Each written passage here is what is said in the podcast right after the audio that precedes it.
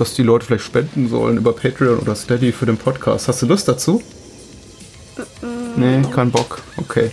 Ja, dann die diesmonatige Bonus-Episode zu Zombie 3 gibt es exklusiv für Patreon und Steady-Supporter. Also, wenn ihr uns unterstützen mögt, dann äh, könnt ihr in den Genuss kommen einer vollwertigen Episode zu Zombie 3. Ein wunderbares Filmgespräch, das ich hatte mit dem André Wenzel. Einfach nach Bahnhofskino Steady oder Patreon suchen oder über äh, bahnhofskino.com gehen und dort alle relevanten Links finden. Nachfolgt ein kleiner Teaser dazu. Viel Spaß und danke für euren Support. klettert raus, holt das Mädel raus und dem sind die Beine ab, abgef äh, abgefressen, keine Ahnung warum.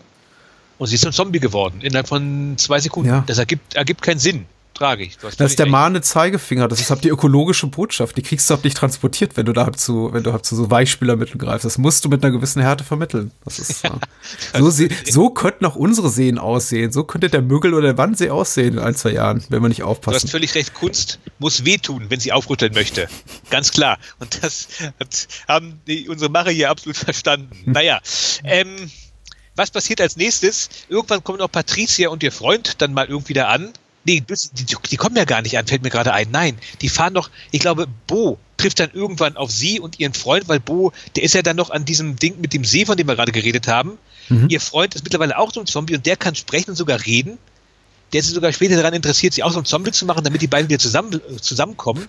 Und in diesem ganzen, in diesem ganzen Gedöns hopst dann irgendwann Patricia aus dem Auto raus und wie das halt so die Klischee-Blonde in so Horrorfilmen macht, erstmal Bein irgendwie kurz angeschlagen. Jetzt humpelt sie nur durch die Gegend. Bo wird irgendwo getötet. Der Freund ist halt erstmal weg und dann kommt irgendwann Patricia an in das Ferienressort, wo ja der ganze Rest schon herumhampelt.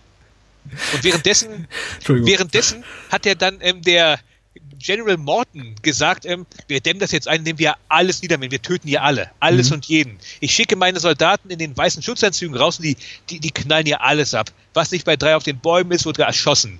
Nein, nein, nein, sagt da der Forscher. Wir sind doch gerade halt am.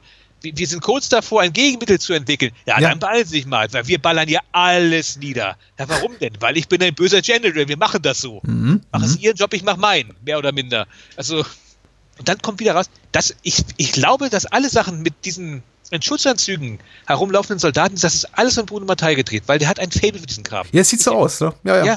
Wir Also erinnern uns an das Ende von, von Riffs 3 wieder mal. Genau. Und auch in die Hölle der lebenden Toten. Zu Ja. Beginn. Da laufen die auch alle Ja. in diesen Dinger durch die Gegend. Ja. Also, vielleicht hat er mal irgendwann gegen Bruno Mattei mal so an einem Lagerhaus vorbei und dann irgendwie, hey, guter Mann, wir verkaufen hier ganz billig Schutzanzüge. Sie, Sie kriegen 30 zum Preis von 5 Dollar. Und dann hat er zugegriffen und dachte sich irgendwie, verdammt, jetzt habe ich hier 30 Schutzanzüge. Was mache ich denn damit? Deswegen muss der sie halt in jedem Film einsetzen. Aber der, das mag der. Ah.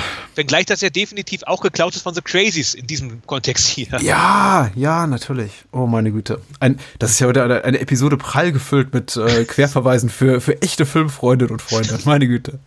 Ein, ein, ein Freudenfest. Ich musste die ganze Zeit vorhin so nervös kichern, weil, also gut, erstmal neige ich sowieso zu nervösen Kichern, gerade wenn mich ein Film amüsiert und äh, Zombie 3 tut das ja im überwiegend positiven Sinne, aber ähm, als du die Szene rekapituliert hast mit dem ähm, äh, zombifizierten Freund, der dann eben auch sprechen kann, der dann neben ihm so im Auto sitzt, das fand ich so, ähm, das hat meinerseits für den größten Lacher des Films gesorgt.